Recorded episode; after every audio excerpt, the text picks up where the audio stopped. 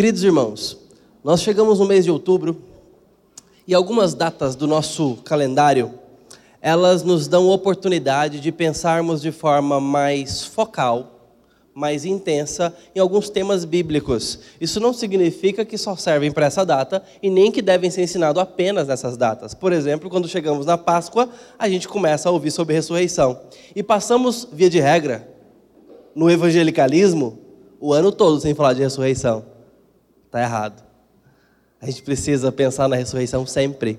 Por isso que celebramos a ceia, para trazermos à nossa mente o que Cristo fez e o que Ele fará por nós porque ele morreu e ressuscitou, nos garantindo promessas futuras. Mas o mês de outubro ele é precioso para nós, porque celebramos a data do início da reforma protestante de uma forma mais pontual. Ela não aconteceu pontualmente no dia 31 e ali foi o evento da reforma, nem foi o início propriamente dito. Porque nós temos uma pré-reforma acontecendo com muitos irmãos, inclusive a custo das suas vidas, trabalhando arduamente para clamar que o evangelho seja público. Basicamente, esta é a tratativa da reforma da igreja ali no século XVI. O evangelho precisa chegar na mão do povo. Nós temos pessoas como John Huss, nós temos John Wycliffe, nós temos esses homens imbuídos de deixar a Bíblia na mão do povo. Lutero, bem conhecido, Zwinglio, Calvino, o teólogo da reforma. Tantos homens levantados por Deus naquele momento, e pessoas, incluindo é, pessoas não tão destacadas, não tão nominadas na história, mas que certamente apoiaram e sustentaram tudo aquilo que estava acontecendo, porque havia risco Havia prejuízo de liberdade, havia prejuízo, inclusive, da própria vida, como eu disse para alguns irmãos. Leiam a história de John Huss, um homem que se dedicou arduamente ao curso da sua vida, para que pessoas pudessem ter o acesso à Escritura.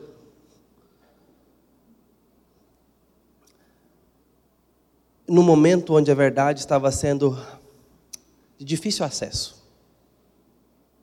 Mas o que acontece é que ela toma notoriedade. Estou fazendo um resumo bem grosseiro aqui para os irmãos, só para a gente se contextualizar o que vai acontecer de hoje para frente, nos próximos domingos. Nós vamos nos ocupar de alguns pontos cardeais da nossa teologia.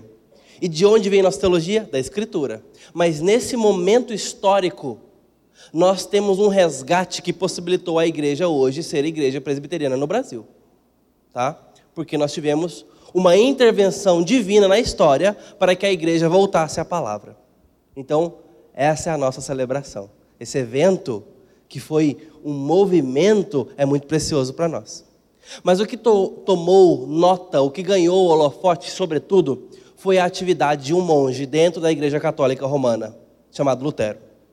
Esse homem, conhecedor das leis, estudante de direito, doutor, esse homem também é monge dedicado à teologia. E ele, então, é confrontado com a palavra em Romanos, que o justo viverá pela fé e pela fé somente. Ao ver essa palavra, claro que não foi apenas a única experiência dele com a Bíblia, mas Deus lhe comunicou pela iluminação no seu coração a verdade que a palavra carrega nesses versos. E ele então entendeu que alguma coisa estava gravemente desalinhada entre prática e Bíblia. E que as pessoas não tinham acesso a uma verdade tão libertadora, esse fundamento de que a vida com Deus é alcançada pela fé e não pelas obras. Não é fazendo coisas para Deus que eu o alcanço. Primeiro ele me alcança me dá o dom da fé e eu creio, e então eu faço. Lutero, então, confrontado espiritualmente por isso, adere a pontos mais ah, menores, pontos menores, pontos mais é, menos expressivos de reforma. E começa um movimento interno como pertencente à Igreja Católica, com o intuito de não fazer outra igreja, mas de chamar aquela igreja àquilo que é o seu início, a Bíblia. E esse homem trava uma guerra com nada menos do que o Vaticano e toda a sua autoridade. Resultado: frigir dos ovos. Tem que fugir.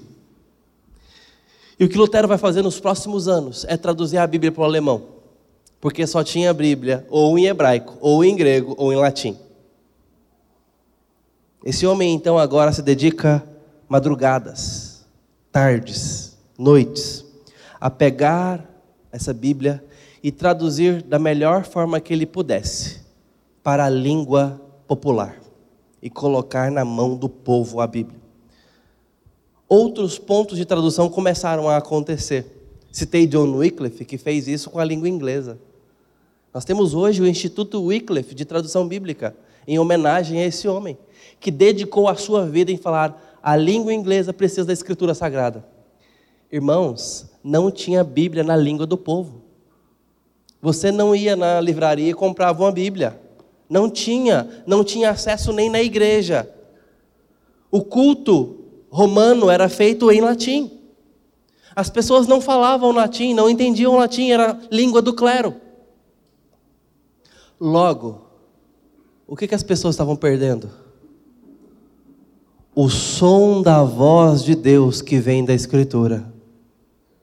A verdade que liberta, revelada, que precisa ser estudada profundamente olhada com atenção, meio pelo qual regulamos o culto, a nossa fé, a nossa prática, descobrimos Deus e Sua verdade. Esse é o poder da Escritura. E a igreja estava sem a palavra. Mas Deus interviu na história. E homens como os citados aqui se empenharam em colocar a Bíblia na língua do povo. Obrigado, Estevão. Vamos te ordenar agora e você está aí, dando testemunho. Gente, o que acontece ali faz uma ruptura, uma cisão, uma fratura no então chamado cristianismo histórico. E a partir dali nós vamos ter os protestantes alguns lugares dos primeiros ramos do protestantismo, nós vamos ter na França os chamados huguenotes. Esses huguenotes são os mesmos que na Escócia vão ser chamados de presbiterianos. E em alguns outros pontos eles vão ser chamados de calvinistas. É por isso que é fácil que a gente se identifique com o título de calvinista, porque originalmente é o mesmo ramo.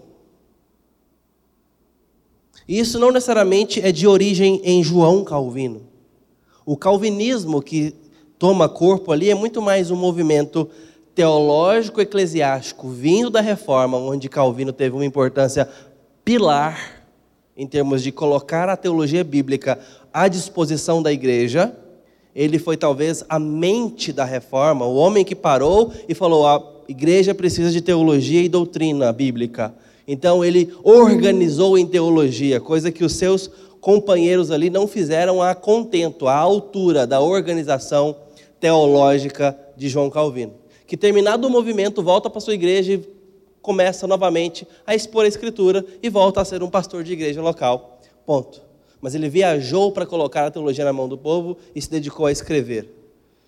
Morreu cedo, fraco, bem enfermo, não tinha uma saúde muito vigorosa, mas serviu com providência divina para esse tempo. E por isso, os primeiros ramos do protestantismo de uma igreja que retornou à Escritura é chamada de calvinista, de urguenote e de presbiterianos. Ali está a nossa raiz mais primitiva em termos de presbiterianismo. Tá?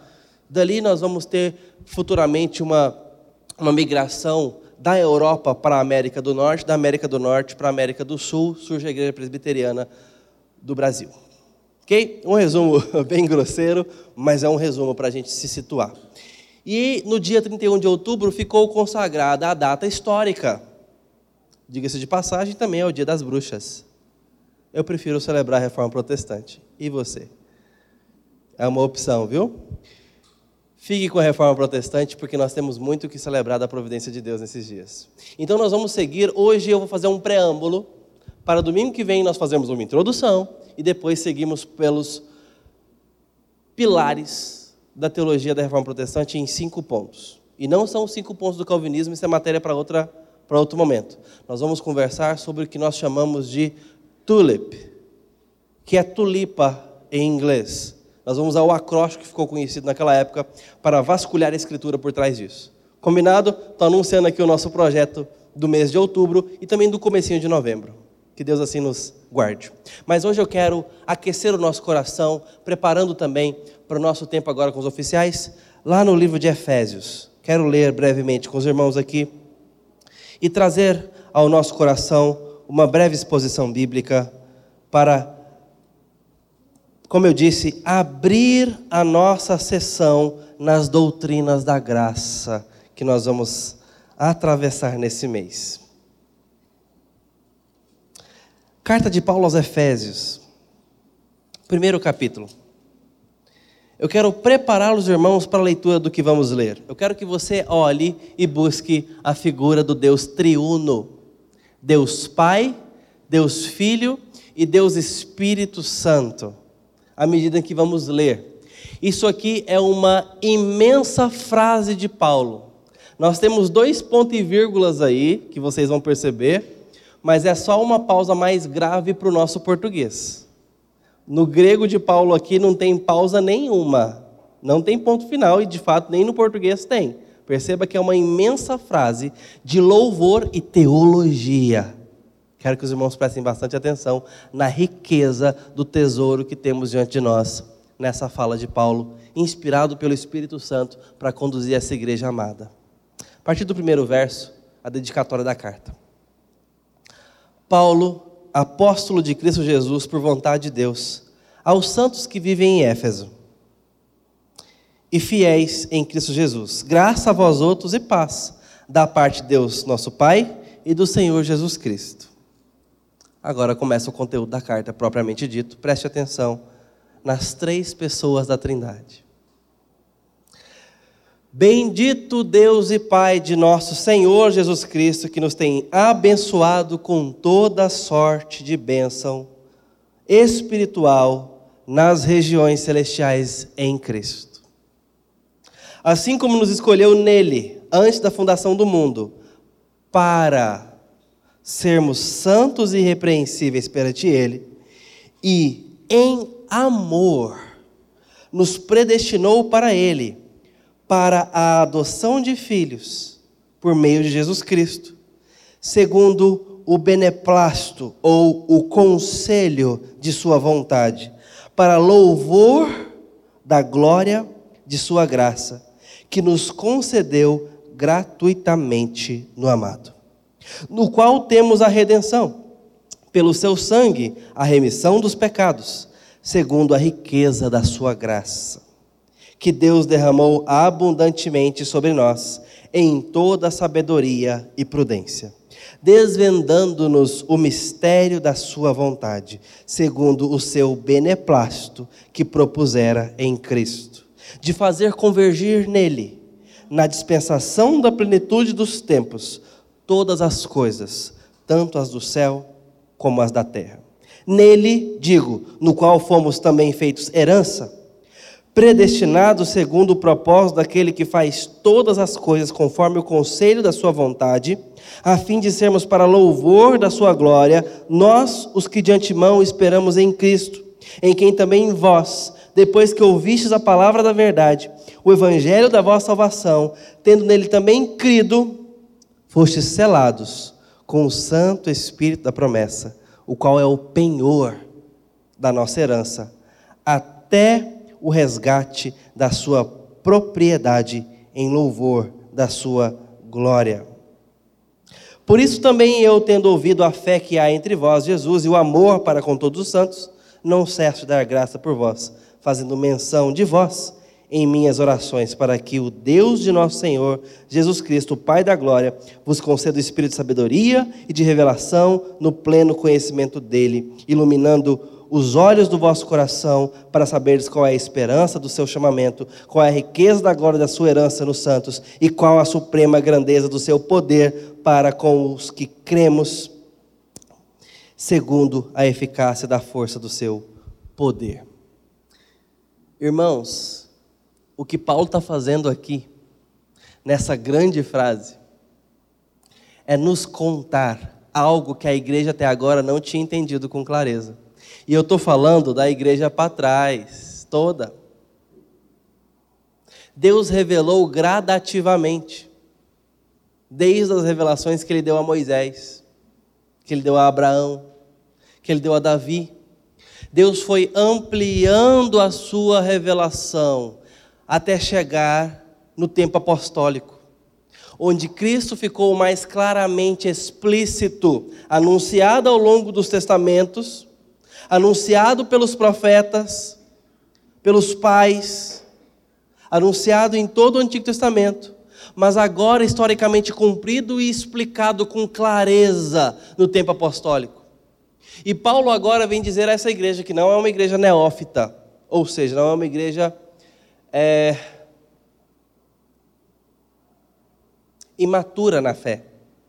Não é uma igreja que acabou de se converter é uma igreja que tem um conhecimento. O que aconteceu na plantação dessa igreja, inclusive, é motivo de destaque em Atos. Como que o Espírito Santo agiu na fundação dessa igreja? Esses são os irmãos que Paulo está escrevendo. Ele vai gastar aqui pelo menos quatro capítulos falando de teologia. Ele vai entrar depois desses quatro capítulos na santidade e da comunhão desses irmãos, porque ele quer instruir esses irmãos à distância. E aqui é por onde ele começa. Vocês precisam ter clareza sobre o que Deus fez em Cristo. Deus Pai fez em Cristo. E o que o Espírito Santo faz agora com o que Cristo fez em vocês. Ele começa então a dizer que essa é a revelação de um mistério da vontade de Deus. Entendam como é que Paulo fala. Irmãos, eu não estou com sequer um, uma folha anotada aqui, tá? Estou lendo os versículos com os irmãos apenas. Porque eu sei que a igreja se arma muito quando palavras que nós aprendemos a nos é, defender, predestinação, eleição. Tem gente que chega a fazer o sinal da cruz quando escuta essas palavras. Irmãos, eu não estou falando de movimento e nem de teologias e nem vento de doutrina, eu estou falando da revelação de Deus a Paulo para aquela igreja amada como motivo de. O que, que os irmãos leem no versículo de número 3? Bendito seja Deus. Motivo de adoração. O que Deus fez por pecadores que não merecem é motivo de adoração da igreja. Precisamos colocar as coisas nos lugares corretos. A nossa salvação é para louvor da glória da graça dele. Vocês perceberam isso nessa literatura? Tudo que ele faz por nós é para que a glória da sua graça seja louvada. Nós ganhamos tudo enquanto Deus é glorificado. Por isso que Paulo diz: eu quero ensinar vocês a adorarem a Deus pelas razões certas. Bendito o Deus de nosso Senhor, o Deus Pai de nosso Senhor Jesus Cristo. Por quê?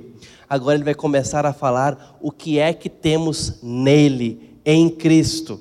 Percebam como essas expressões ocorrem unindo todo o texto, nele, no qual, no amado, em Cristo. Quem somos em Cristo é uma condição que muda completamente a nossa vida e a nossa esperança. Temos toda sorte de bênção espiritual. É isso que temos em Cristo, se estamos em Cristo. Toda sorte. Paulo está falando de algo amplo, de algo que nos cobre completamente, de algo que trata a nossa vida de forma holística. Nos cobre. Isso é toda sorte de benção. Tem nos abençoado com toda sorte. Não tem nada que fica descontemplado na nossa vida quando estamos tratando do que ele fez em Cristo por nós. Não é nessa esfera da vida que Cristo atua, é na nossa vida como um todo. Nossa vida pregressa, nossa vida atual, nossa vida futura e a eternidade que está por vir. E ele nos mostra como que a nossa vida tem a ver, inclusive, com a eternidade passada. Se eu posso colocar a eternidade com referências temporais, mas entenda bem, assim fica didático para a gente entender. Porque ele diz que o Deus que te amou, e a prova dele é ter dado Jesus Cristo, que nós lemos em Isaías 53, para morrer em seu lugar, para que você fosse perdoado e salvo, fez isso antes de que você nascesse. Ele pensou uma vida eterna com você.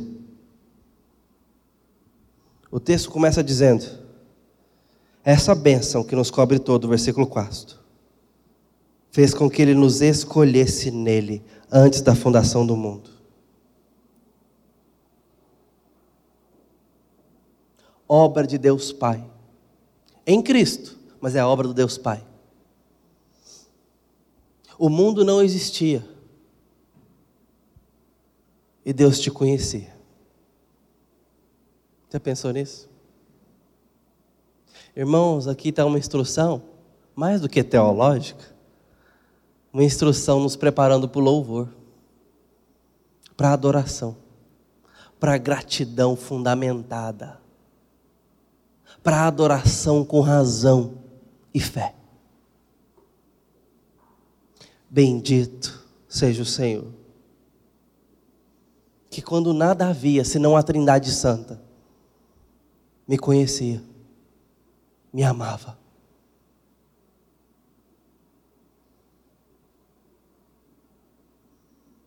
Há uma experiência muito vaga comparada a isso, pela falta da materialidade da coisa.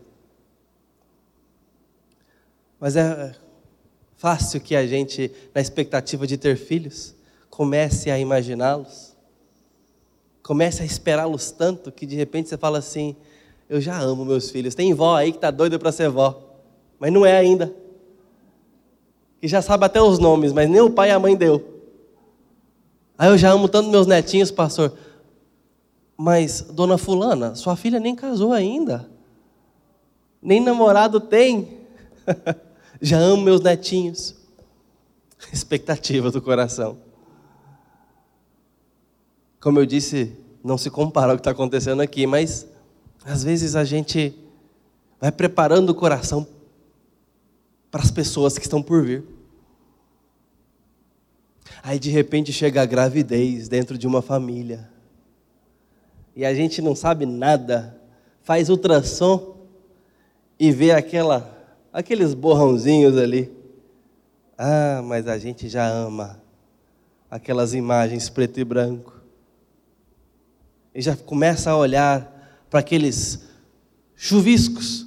Hum, tem o narizinho da mãe. Olha, o queixinho do pai. Tem nada. Nosso coração vai se preparando, imaginando, porque tem uma pessoa sendo apresentada ao coração, aos afetos. Se para nós isso tudo é vago, é incompleto e parte muito da nossa imaginação e expectativa, para Deus é muito mais real. Porque Ele sabia de quem estava falando quando Ele decidiu te amar. E como Ele fez isso? A prova do amor de Deus, Deus, o amor dele não é uma hipótese, não é teórico. Ele prova. Tem como medir se Deus amou mesmo ou não, verificar. Nisso, Deus prova o seu amor para conosco.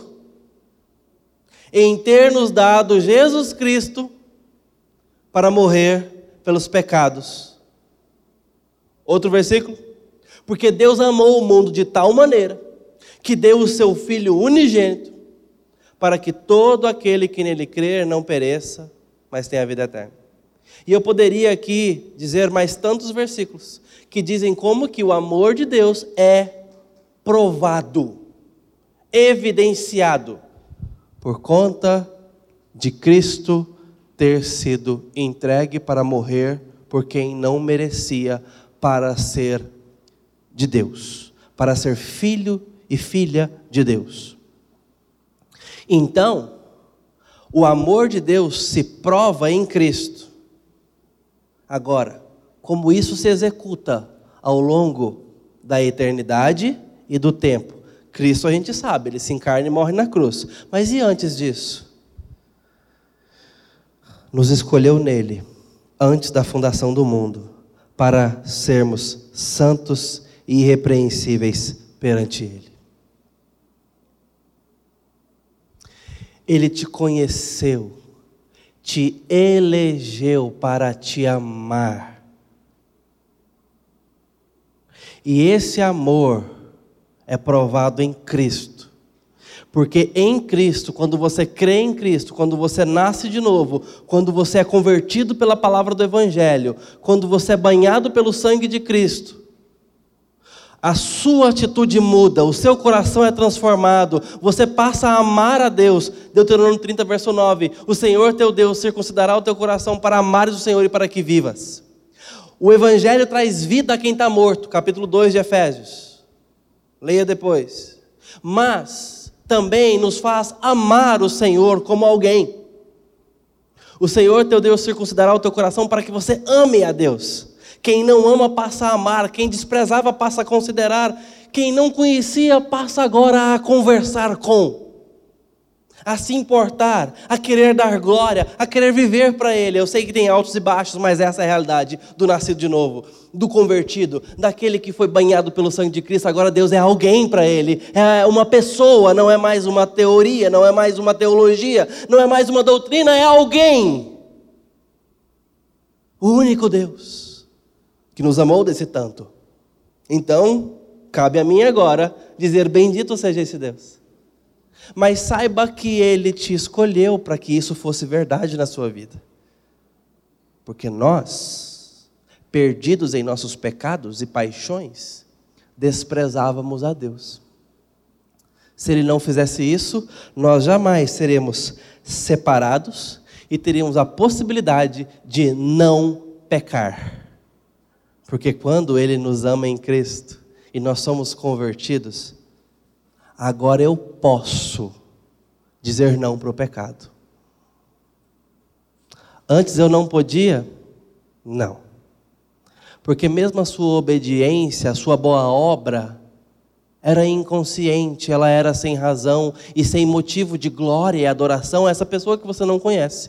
Não era provocada pelo Espírito Santo, então suas boas obras não passavam de humanismo. Mas agora, quando Cristo se manifesta pela eleição que ele tem sobre pessoas, essas pessoas foram eleitas para serem santificadas. E uma vez tendo crido em Cristo, nós estamos num processo de santificação, com altos e baixos, eu sei, com feridas com desonra a Cristo no nosso currículo, mas com uma vontade de sermos restaurados e um dia livres do pecado. Todo crente tem que ansiar o dia em que não mais desonrará o Senhor Jesus. Todo crente tem que ansiar por dias de maior santidade para glorificá-lo, porque o nosso coração sabe muito bem quem Ele é e a gente foi criado para Ele. Nós fomos criados para glorificá-lo para fazê-lo feliz. Permita-me colocar nessas palavras. Mas o texto continua dizendo que em amor nos predestinou para Ele. A causa motriz, o princípio fundamental de motivação é amor. Ele amou com amor antigo. que traçou a sua história, o seu destino, para que você tivesse o um encontro com a graça em Cristo Jesus. Deus armou uma emboscada para você, para te salvar. Ele preparou um dia ou um período em que ele ia te pegar na esquina. E se formos honestos, nós vamos perceber que de um jeito ou de outro, Deus te alcançou. Não foi você que subiu até os céus. Porque eu e você continuamos indignos de tanto amor. Mas Ele continua nos amando. Em amor nos predestinou nos emboscou na história, nos cercou de tal maneira que não teve como ignorá-lo para sempre. Nossos filhos, que agora estão em sala de aula, esses que professaram a fé aqui domingo passado, muitos deles. Para um hoje, eu almocei com um hoje, um de 12. 12, Mateus? Oi, Samuel, quando foi que você se converteu? Ele terminando de engolir o bife dele. Não sei, pastor. Exatamente. Louvado seja Deus. Não sabe. Sabe por quê? Porque Deus teve graça do papai e da mamãe. Esse menino foi criado no Evangelho desde a mais tenra oportunidade. Hoje, professa Cristo Jesus. E eu perguntei ali: Você ama Jesus? Amo. E quando é que isso começou a acontecer no seu coração? Não sei. Se isso não é Deus conduzindo a vida do Samuel, o destino dele, mas não é a forma que Deus faz com todos. Bruno estava do outro lado da mesa e falou assim: ah, no meu caso foi o seguinte: dia tal, semana tal, hora tal, ano tal. Alguns sabem que aquele dia tudo se fez novo. Naquele horário da tarde, naquele acampamento, naquele folheto. E tem gente que diz, pastor, eu não sei, mas hoje eu sou convicto que eu amo a Jesus. Não sei qual é a sua experiência. Ela não é melhor nem pior do que a de ninguém. O fato é que Deus predestinou pessoas para terem um encontro com a graça em Jesus Cristo. Porque se dependesse de homens e mulheres como nós, nós jamais amaríamos a Deus voluntariamente, porque amamos mais as trevas do que a luz, e mesmo conhecendo a luz, ainda flertamos com as trevas. É ou não é? Mas Deus, sendo rico em misericórdia, não nos deixou na ignorância, mas se revelou a nós. Nos predestinou para Ele. Como? Para adoção de filhos por meio de Jesus Cristo, segundo o beneplácito de Sua vontade. Ele faz isso para que então tenha filhos e filhas isso significa que não é todo mundo que é filho de Deus. Precisa ser adotado. E Deus usa essa figura para falar conosco. Irmãos, eu, eu não acho que há algo maior que um ser humano pode fazer por outro ser humano na vida do que a adoção. Você tomar uma pessoa para dizer: Eu vou ser seu pai, eu vou ser sua mãe, você vai ser meu filho você tomar essa responsabilidade, essa atitude, não tem algo maior. Eu não acho que há algo que supere isso. Em termos de abrangência, de envolvimento, de comprometimento, de amor. E nós vamos lá com um amor voluntário e decidido. Escolhemos amar, cuidar. Não é assim? E isso pouco se compara em termos de profundidade com o que Deus faz conosco. Mas isso nos ensina e ilustra o que foi feito por nós. Ele nos adotou ao nos predestinar e antes disso nos escolher. Ele decidiu nos conhecer, amar e fazer filhos da sua família. É esse Deus, portanto, que vai nos preservar até o fim, porque fez isso de acordo com a sua própria vontade, diz o versículo. Pulando então para o versículo 9, ele diz: Desvendando então o mistério da sua vontade, segundo o conselho que ele propôs em Cristo, de fazer todas as coisas do universo se encontrarem em Cristo Jesus. E então, ele diz no versículo 13: Em quem também vós, depois que ouvis a palavra da verdade, o evangelho da salvação, tendo também nele crido, fostes selados com o Espírito Santo da promessa, que é o penhor da nossa herança até o resgate da sua propriedade, em louvor da sua glória. Quem usa esse mesmo vocabulário é Pedro, quando nos diz que nós somos, somos nação santa, raça eleita, povo de propriedade exclusiva de Deus. Porque a Bíblia é harmônica, meus irmãos, é um só autor por trás de todos nação santa, ele nos escolheu e nos predestinou para sermos santos. Raça eleita, Deus nos tratou como um povo dele. É esse o sentido de raça aqui. Como um, um agrupamento dele, a noiva dele, eleita por ele em amor. Povo de propriedade exclusiva. Somos dele.